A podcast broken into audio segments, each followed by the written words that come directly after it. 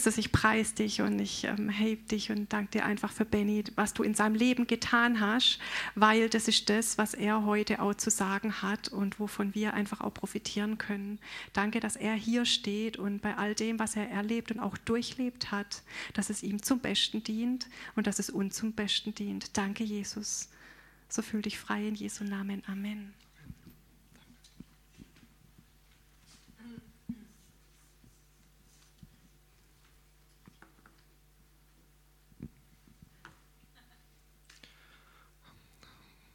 Ja, herzlich willkommen auch von meiner Seite. Das Thema war ja schon ein bisschen länger bekannt, heute ist es keine Überraschung. Warum lässt Gott das Leid in dieser Welt zu? Ist natürlich ein sehr heißes Thema, ein heißes Eisen, könnte man sagen. Und ich glaube, es ist eine Frage, die sich jeder irgendwann, irgendwo wieder zwischendurch mal stellt. Weshalb lässt Gott das zu? Wenn wir in die Nachrichten schauen oder hören, da vergeht im Prinzip kein Tag, an dem wir nicht irgendwo eine Schreckensnachricht mitbekommen.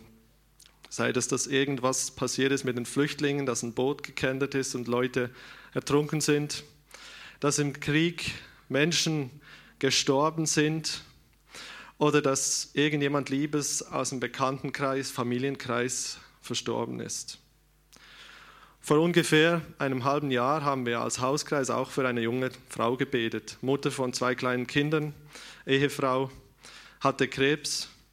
Leider hat sie diesen Krebs nicht besiegt und ist verstorben. Zurückgeblieben sind zwei kleine Kinder und ein Mann. Auch ungefähr von einem halben Jahr habe ich mit meiner Mama telefoniert, als ich noch in der Schweiz gewohnt hatte. Da hatte ich da einen Kumpel, dem habe ich auch Hockey gespielt und auch sonst habe ich den sehr geschätzt. Hat sie mir erzählt, der hat sich das Leben genommen, weil er nicht mehr klargekommen ist mit seinem Leben. Ein Jahr jünger als ich. Und da stellt sich die Frage, warum lässt Gott es zu? Warum haben manche Menschen diese Freiheit im Land, andere werden unterdrückt von irgendwelchen Diktatoren? Warum passiert das alles in der Welt? 1971 ist auch bei einem Zugunglück, bei einem Personenzug mit einem Güterzug, in dem Personenzug waren zwei Schulklassen, über 40 Menschen ums Leben gekommen, überwiegend Kinder davon aus der Schulklasse. Und äh, bei der Beerdigung danach stand auf einem Grab nur ein Wort, und zwar warum. Warum, das sind die wahrscheinlich fünf quälendsten Buchstaben, die es überhaupt gibt. Und wir wollen uns in den nächsten drei Wochen mit dieser Frage beschäftigen. Heute soll es hauptsächlich darum gehen, warum lässt Gott es zu? Warum passiert es? Wie kann Gott denn überhaupt das Leid, was wir hier in der Welt immer wieder sehen, wie kann er das zulassen? Und wo ist denn Gott auch in all dem Leid drin? Wo sieht man denn da Gott? Kann ein solcher Gott wirklich ein Gott der Liebe sein, der das hier alles zulässt. Das, was wir da tagtäglich hören, sehen, vielleicht sogar direkt mitbekommen. Und ich glaube, diese Frage, die wird noch viel schlimmer, wenn sie uns persönlich betrifft. Wenn wir selber von diesem Leid betroffen sind, dann wird es nochmal eine ganz andere Dimension, wenn es uns trifft. Und diese Themenreihe, die soll wirklich auch persönlich sein.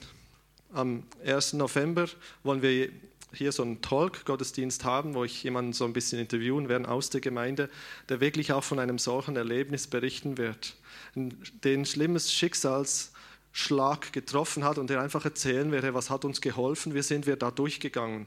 Damit ihr seht, es soll nicht nur was Theoretisches bleiben, von dem wir am Ende nichts haben, sondern auch ein ganz praktisches Beispiel dann haben. Also schon jetzt als kleiner Werbeclip herzliche Einladung für am 1. November.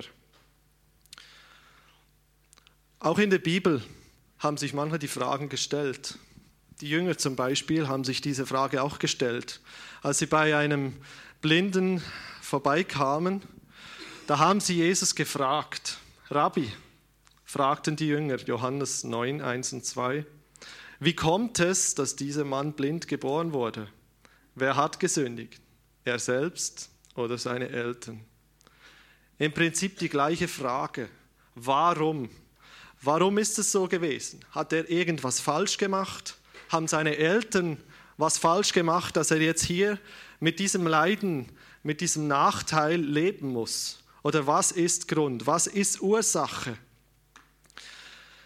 Bevor ich ein bisschen versuchen möchte, auf die Gründe oder Ursachen, mögliche Gründe, Wurzel zu sprechen zu kommen, möchte ich als erstes, und das ist mir wirklich das Wichtigste, vorabschießen, wenn Menschen im Leid drin sind, in solchen Situationen, ich glaube, dann ist das Letzte, was sie wahrscheinlich interessieren würde, solche, nach solchen Gründen zu suchen. Und ich denke, das ist auch wichtig, dass man als Gemeinde sagt, hey, da ist jemand, der im Leid drin ist, der braucht in erster Linie Trost, der braucht Gebet, der braucht Menschen, die ihn unterstützen, die ihm zur Seite stehen, die ihm nicht nur zureden, wie vielleicht bei Hiob seine drei Freunde, sondern die einfach da sind und sagen, hey, ich mache das mit dir zusammen durch, ich bin an deiner Seite. Also ist mir ganz wichtig. Und nicht zu sagen, hier jetzt mit irgendwelchen Punkten, das oder das ist jetzt schuld, dass ihr in diesem Leid steckt. Aber dennoch ist die Frage natürlich interessant und wir, wir, fragen uns ja, warum passiert eigentlich dieses Welt, auch wenn wir jetzt eben vielleicht nicht direkt betroffen sind. Warum passiert dieses Leid hier in der Welt immer wieder? Und ich habe meine Tafel heute wieder mal mitgenommen, aber keine Angst, ich zeichne nicht. Ja, die Freude ist schon groß, ich sehe.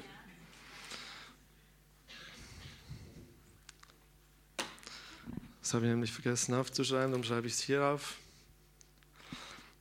Der Hauptpunkt, den ich anhand von der Bibel für mich gesehen habe, was so ähm, der wichtigste Punkt ist, wo ich denke, dadurch ist es eigentlich erst das Ganze losgegangen, ist Leid als Folge von Schuld.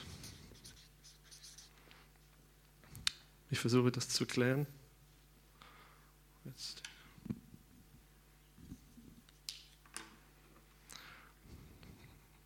Gott hat die Welt gut gemacht. Er hat sie wunderbar gemacht und so konnte er auch sagen, jawohl, da war's. Konnte er auch sagen in Genesis 1, Vers 31, nachdem er die Schöpfung gemacht hat.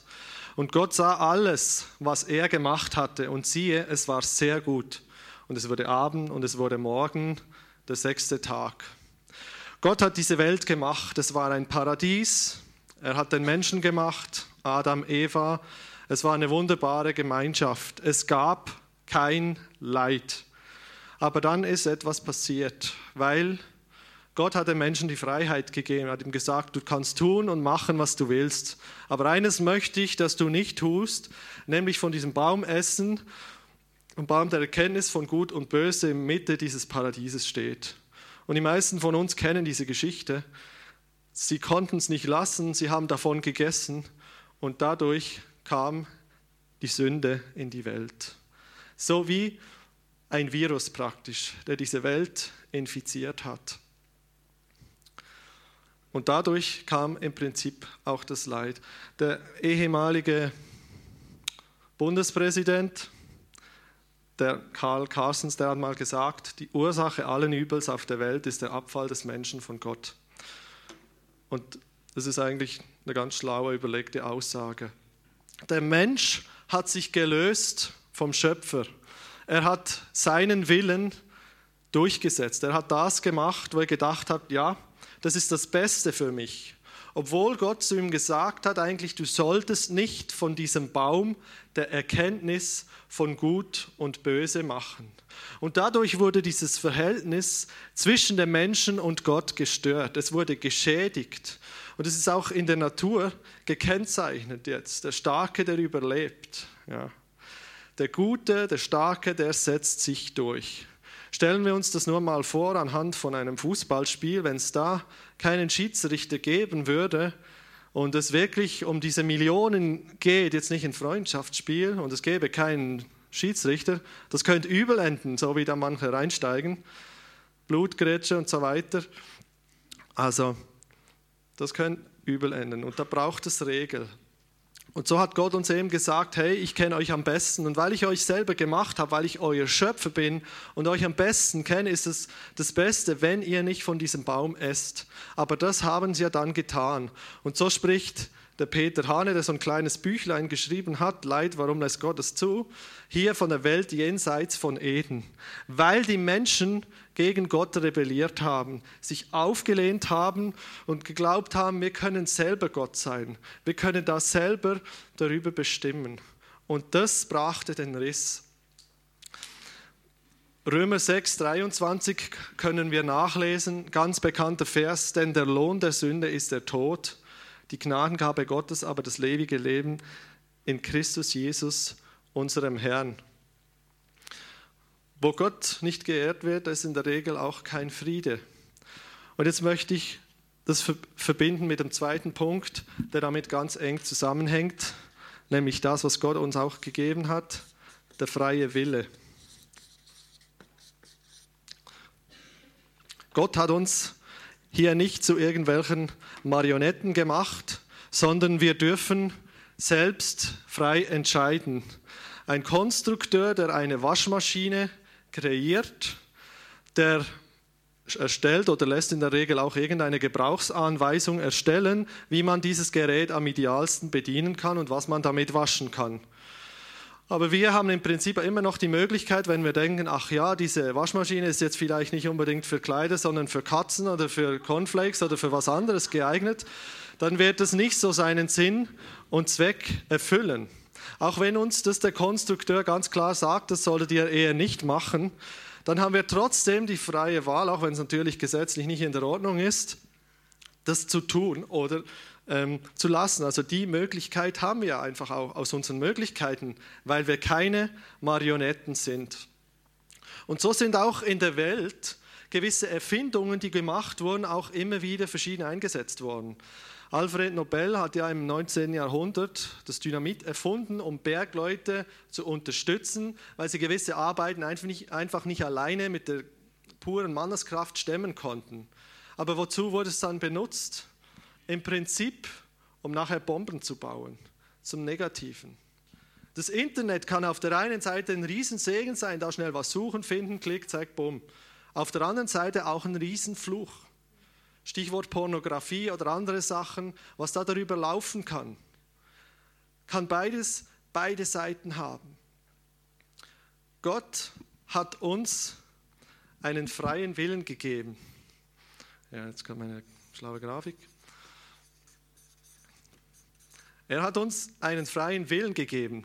Und weil wir einen freien Willen haben, ist es ganz klar, dass es auch immer wieder zu Fehlentscheidungen kommt. Es ist einfach nie so, dass wir jedes Mal die genau richtige Entscheidung in der Situation treffen werden. Auch als Christen ist es nicht möglich. Wir werden immer wieder mal einen Fehler machen. Ich muss mich schon so oft entschuldigen, weil ich gedacht, oh meine Güte, das habe ich da wieder entschieden. Und durch diese Fehlentscheidung ist dann die logische Konsequenz, es kommt zum Leid. Je nach Entscheidung, die man trifft, ist dieses Leid größer oder es ist logischerweise kleiner. Aber dadurch, dass wir die Möglichkeit haben, selber zu entscheiden, entscheiden wir halt auch immer wieder falsch. Und dadurch kommt das Leid in die Welt. Manchmal eben größer, manchmal kleiner, je nach Entscheidung, die man auch zu treffen hat.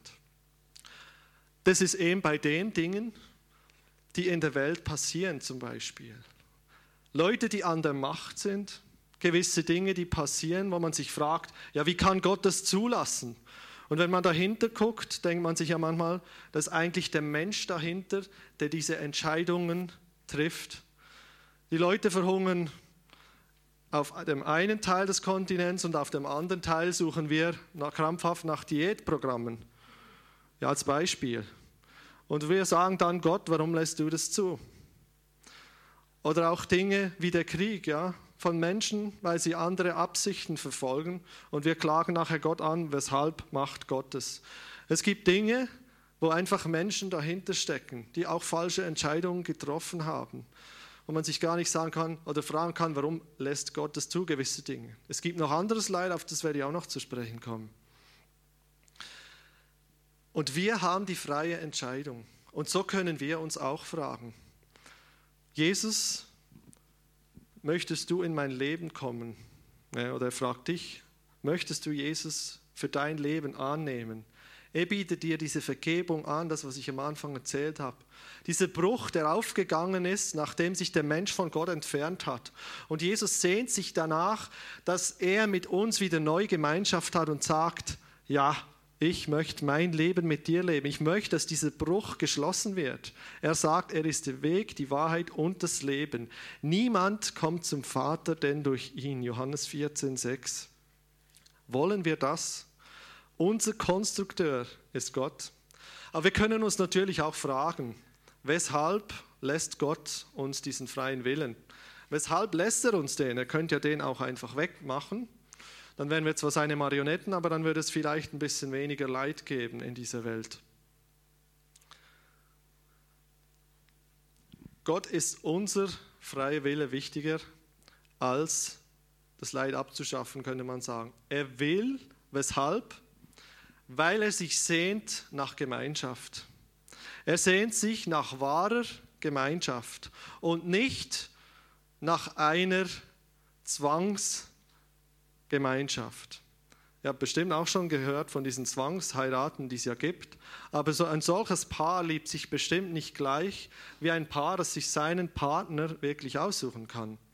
Also ich kann mir nicht vorstellen, dass ich meine Frau heute genau gleich lieben könnte, wenn mich jetzt jemand erzwungen hätte, diese Frau zu lieben, weil das eine ganz andere Art, eine ganz andere Motivation ist.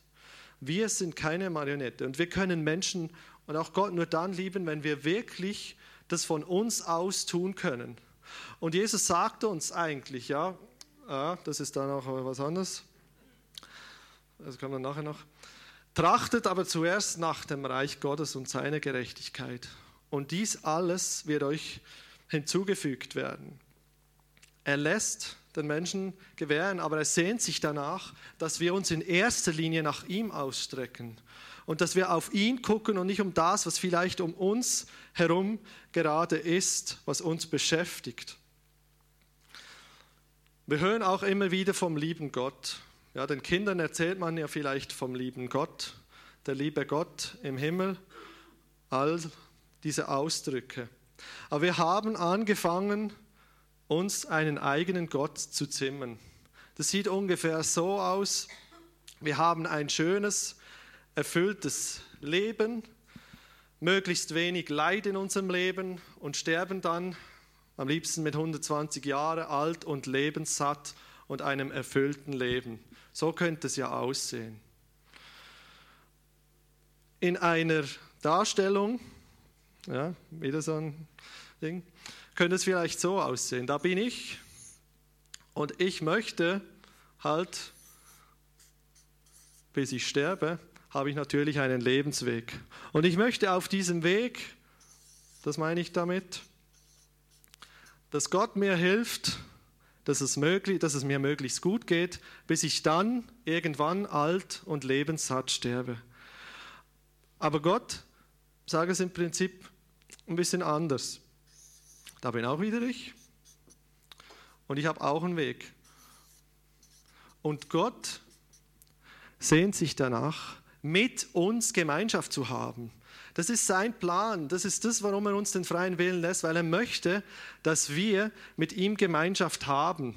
Und manchmal ist es dann halt so, dass es über diesen Umweg Leid auch geht dass das halt einfach auch dazukommt. Das kann mal passieren. Muss nicht immer, aber es kann passieren. Aber ich habe so einen schlauen Satz gelesen, der hat mir persönlich, hat, hat mich sehr angesprochen. Und der heißt, wir haben Gott zum Mittel gemacht und dabei übersehen, dass er eigentlich die Mitte aller Dinge ist. Und das ist ja im Prinzip genau die Darstellung. Da ist Gott nur das Mittel, dass es uns gut geht in der ersten Darstellung.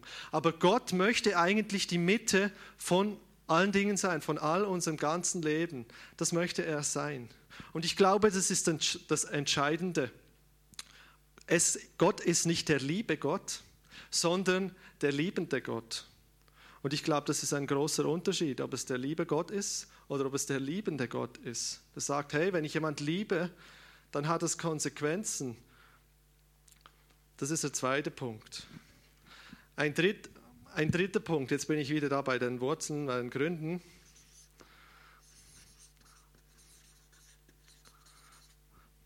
Es kann unter Umständen eben, es kann eine erzieherische Maßnahme sein. Leid als Zurechtweisung oder als Erziehung. So heißt es zum Beispiel im Hiob-Buch, Hiob 5, Vers 17 und 18. Siehe, glücklich ist der Mensch, den Gott zurechtweist. So verwirft er nicht die Züchtigung des Allmächtigen, denn er bereitet Schmerz und verbindet, er zerschlägt und seine heile Händen. Manchmal ist es wirklich eine Herausforderung, ein bestimmtes Leid, ob jetzt es kleiner ist oder größer, zu ertragen, wo Gott einem einfach helfen wird, darin weiter zu wachsen. Der Blick geht dabei aber nicht zurück auf die Sünde, sondern zurück nach vorne auf das, was kommt oder auf das, was Gott für uns noch sieht. Ich möchte einfach mal ein ganz banales Beispiel erzählen. Es ist jetzt wirklich frei erfunden, es betrifft keinen hier. Einfach, dass ihr versteht, was ich vielleicht meine.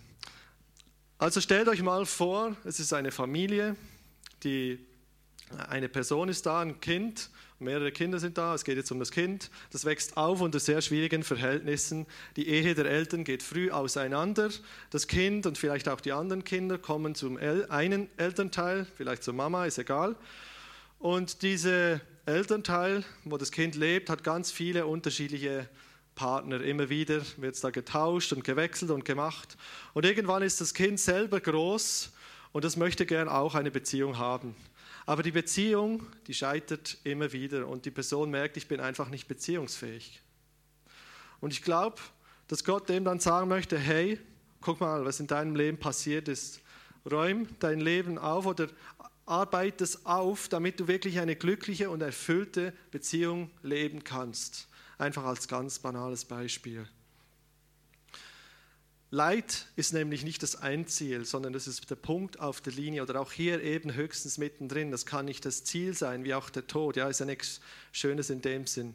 Auch wenn er vielleicht nachher doch hat schon schöne Auswirkungen, je nachdem, wenn man Jesus im Herzen hat.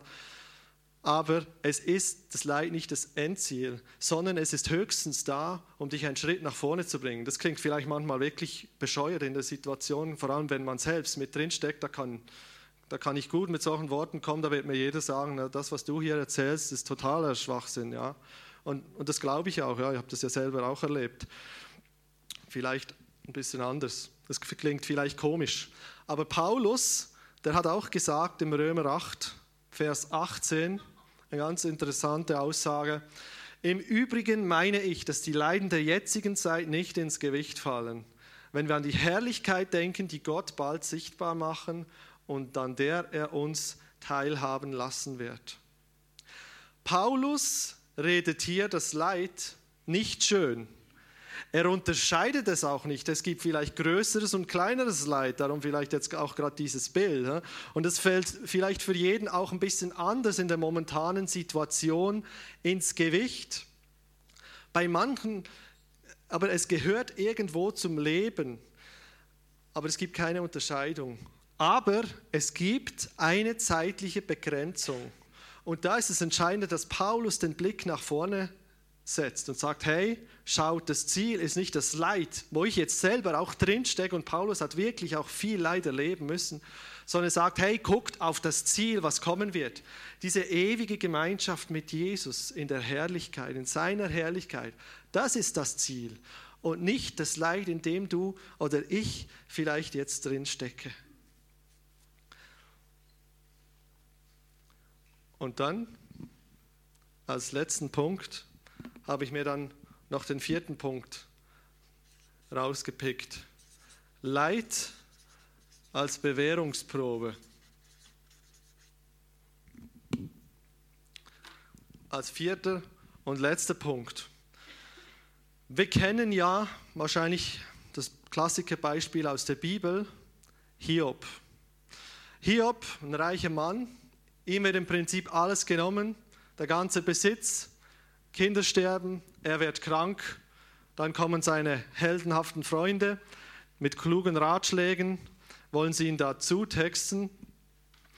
Und Hiob hält zwar fest dran, aber er sagt auch, er verflucht flucht den Tag, an dem er geboren wurde im dritten Kapitel, weil er auch Mühe hat natürlich und es ist ganz klar im Leid drin und ist nicht zufrieden. Und am Ende des, seines Lebens sozusagen, auch am Ende des Buches, kann er dann sagen, ich hatte dich vom Hörensagen vernommen, aber nun hat mein Auge dich gesehen. Er bekommt den doppelten Besitz von dem, was er hatte und auch nochmals zehn Kinder. Also man könnte sagen, wow, was für ein Paradebeispiel.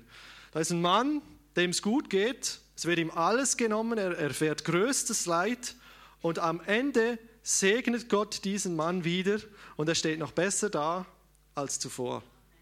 Das Idealbeispiel, das jeder von uns sich natürlich auch wünscht. Aber in der Praxis sieht es leider eben nicht immer so aus. Ich habe Jugendarbeit gemacht, als ich noch in der Schweiz aktiv war. Und ich habe da viele Teenager gehabt, junge Erwachsene, die auch Probleme gehabt haben. Da gab es welche, wo die Ehe der Eltern auseinandergegangen ist. Da gab es manche, die sexuell sogar missbraucht wurden als Kind. Also Kinder, die riesiges Leid erfahren haben oder Teenager, schon ein bisschen älter, Teenager, manchmal auch junge Erwachsene, wo Riesenverletzungen da waren. Und manche von denen haben sich von Gott abgewandt. Sie haben auch gesagt, hey, was soll das? Was soll ich mich hier aufopfern? Ja, was soll ich mich da in die Jugendgruppe einbringen und jetzt passiert mir das? Das kann es doch nicht sein. Das kann doch nicht ein Gott der Liebe sein, der das zulässt. Wie geht denn das? Es geht eben nicht immer so, wie es bei Hiob war. Und es kam mir dann so vor, wie, wie die Hundebesitzer, die mit ihren halben Kälber da manchmal spazieren gehen, also diesen Riesenhunden. Ja, der, der, ist, der ist zwar groß, aber der tut nichts. Ne? Und so kommt ihnen dann Gott auch vor, ja, diesen Leuten in der Situation drin. Ja, der ist groß, sagen sie alle, der tut nichts. Ja, genau so. So sieht es manchmal aus. Und nicht immer, ja, das wird schon, das passt schon, das kommt schon gut. Manche haben sich abgewandt und das war dann eben nicht so. Andere wiederum die haben auch so große Schicksale erlebt und die haben sich da durchgekämpft. Die sind da durch. Ich habe die begleiten können und am Schluss waren die stärker da als vorher, obwohl die wirklich krasse Geschichten erlebt haben. Wo ich denke, wow. Aber ich habe auch die anderen verstanden, die gesagt haben, hey, ich habe so schweres Leid erfahren, das geht im Moment einfach nicht.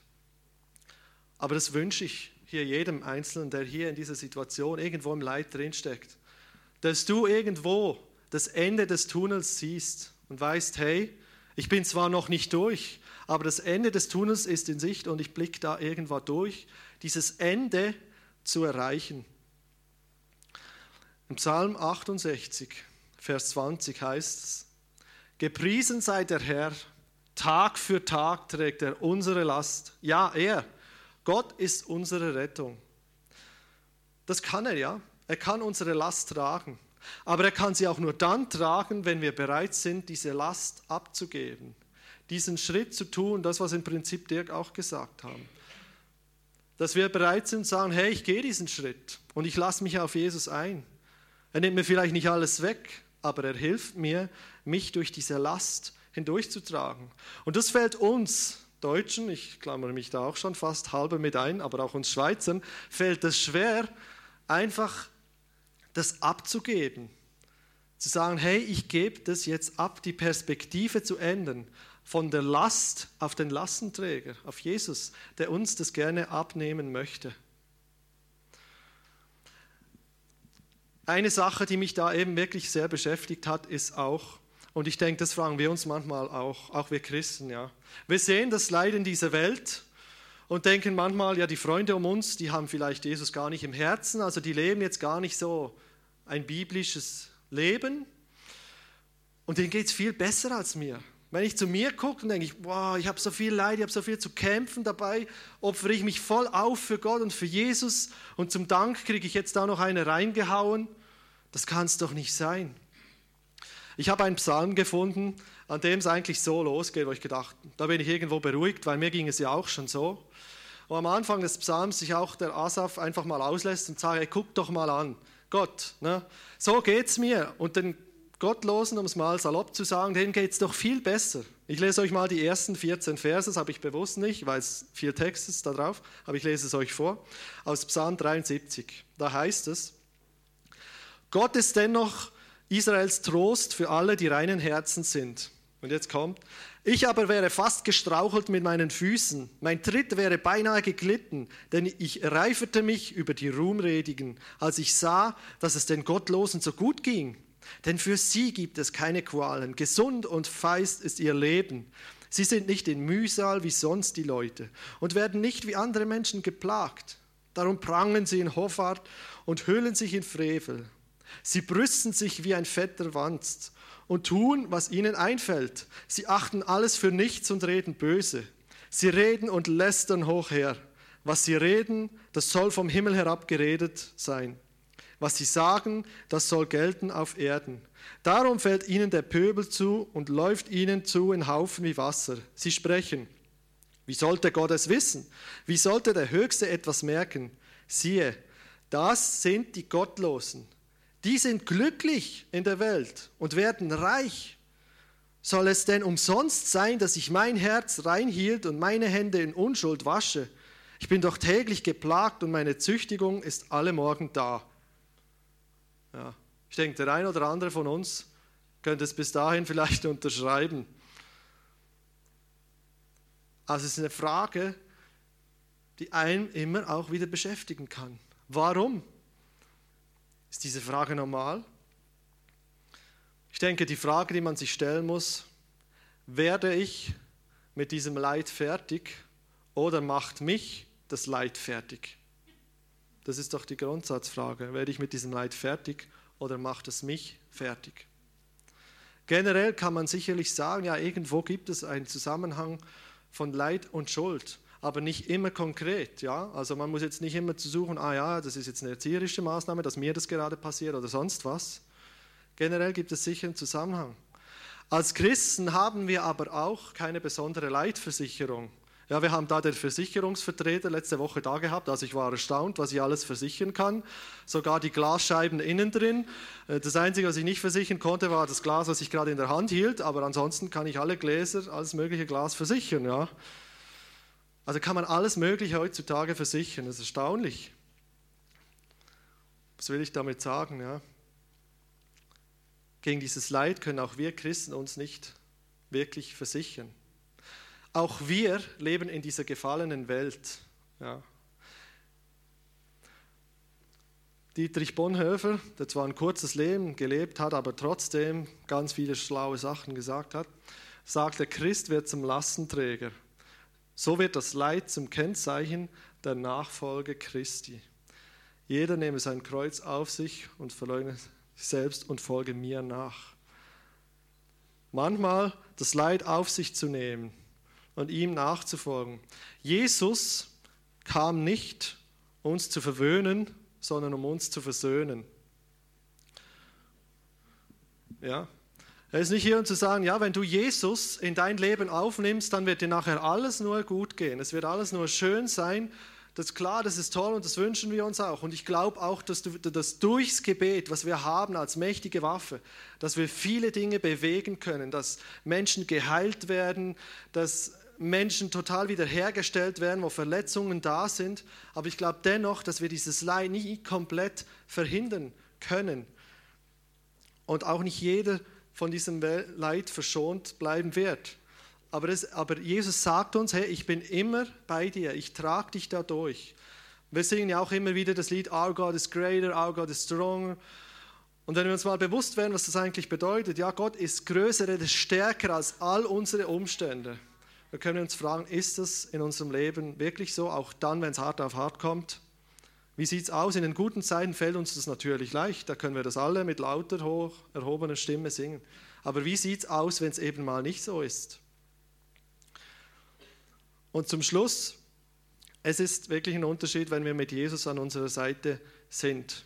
Es wird zwar eben auch nicht alles besser, Aber auch der Asaf hat am Ende erkannt, ja, es gibt da noch einen zweiten Teil von diesem Psalm, bis ich endlich in Gottes Heiligtum ging, wo ich erkannt habe, hey, ich brauche Jesus, ich brauche ich brauch Gott, ich brauche ihn, seinem Leben, ich brauche seine Gegenwart. Da ändert er seinen Standpunkt und auch seine Perspektive. Und auch Paulus, auch wie bei ihm, ist auch nicht alles Gold, was glänzt.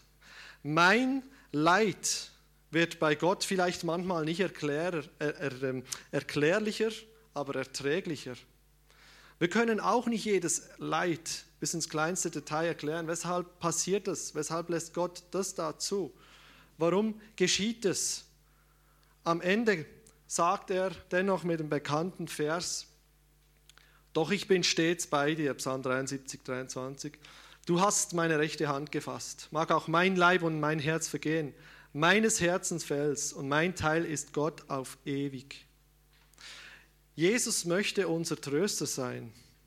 Er möchte an unserer Seite sein. Und auf die Frage, die die Jünger am Anfang gestellt haben, da geht er auch noch drauf ein. Ich habe am Anfang die Frage gestellt, oder die Jünger besser haben die Frage gestellt, wer ist jetzt schuld, dass der Mann blind ist? Es ist weder die Schuld, seine Schuld noch die Schuld seiner Eltern, erwiderte Jesus. An ihm soll sichtbar werden, was Gott zu tun vermag. Jesus lehnt da den Zusammenhang ab. Er sagt vielmehr, richtet den Blick nach vorn. Ja. Vielen bleibt das Leid nicht erspart. Hiob Paulus, Josef, viele andere aus der Bibel, vielleicht euch, dem einen von euch, mir, anderen. Aber Gott kann daraus noch was machen. Corrie Bohm, ich weiß nicht, ob ihr sie kennt, sie hat mal so ein Bild äh, beschrieben, was mir geblieben ist. Und zwar hat sie gesagt, unser Leben ist so wie ein riesengroßer Teppich den man von hinten sieht. Ich weiß nicht, ich habe bestimmt schon mal einen Teppich von hinten gesehen, überall so Fäden, die Muster sehen nicht wirklich schön aus, an dem halt immer weiter gewoben wird. Es entsteht ein Muster und wir sind da sozusagen, wir sehen diesen Teppich bis, bis an unsere Lebensgrenze. Und keiner würde sich diesen Teppich in sein Wohnzimmer legen, weil er einfach nicht schön aussieht. Aber am Ende dieses Lebens wird dieser Teppich umgedreht und es ist ein schönes Muster und, und es sieht einfach gut aus. Und ich glaube, das ist das, was Gott möchte. Wenn wir aus uns heraus Dinge tun oder versuchen wollen, dann werden wir irgendwann damit scheitern, weil Gott hat noch viel mehr Möglichkeiten. Er kann viel mehr Dinge tun. Er kann eben uns nicht alles ersparen. Manchmal ist das Leid nur ein Umweg, um näher zu ihm zu kommen, auch wenn das vielleicht komisch klingen mag. Aber die Fäden, die sollen sich lösen und werden sich lösen. Zum Abschluss, bevor ich es nochmal zusammenfasse, meine Gedanken sind nicht eure Gedanken und eure Wege sind nicht meine Wege, sondern so viel der Himmel höher ist als die Erde, so sind auch meine Wege höher als eure Wege und meine Gedanken als eure Gedanken. Jesaja 55, 8 und 9. Wir können letztlich nicht alles erklären und das brauchen wir auch nicht, weil Gott souverän ist. Ich möchte es nochmal zusammenfassen, ganz grob. Es gibt viel Leid in dieser Welt, das ist ganz klar, das sehen wir tagtäglich immer wieder neu. Von Menschen verursacht, auch Dinge, wo wir uns fragen, wie, wie kann Gott sowas einfach zulassen? Wie kann das passieren? Ich habe dann aufgeführt, es kann mögliche Ursachen geben. Ja. Und es geht auch nicht darum, da krampfhaft zu suchen, ja, habe ich jetzt zu viel gesündigt oder sonst was gemacht, wenn einem großes Leid widerfährt. Ich glaube, das ist nicht Sinn und Zweck, was ich möchte damit. Aber ich habe gesagt, Hauptding ist, dass wir uns von Gott entfernt haben. Dass wir gesagt haben, hey, ich möchte eigener Herr sein in meinem Leben. Ich möchte Bestimmer sein. Und es fällt uns schwer, das abzugeben. Dadurch kam die Trennung. Und auch wir Christen bleiben davon leider nicht verschont, weil wir keine Leitversicherung abschließen können. Die Frage ist nur, wie wir damit umgehen. Werden wir mit dem Leid fertig oder macht das Leid uns fertig?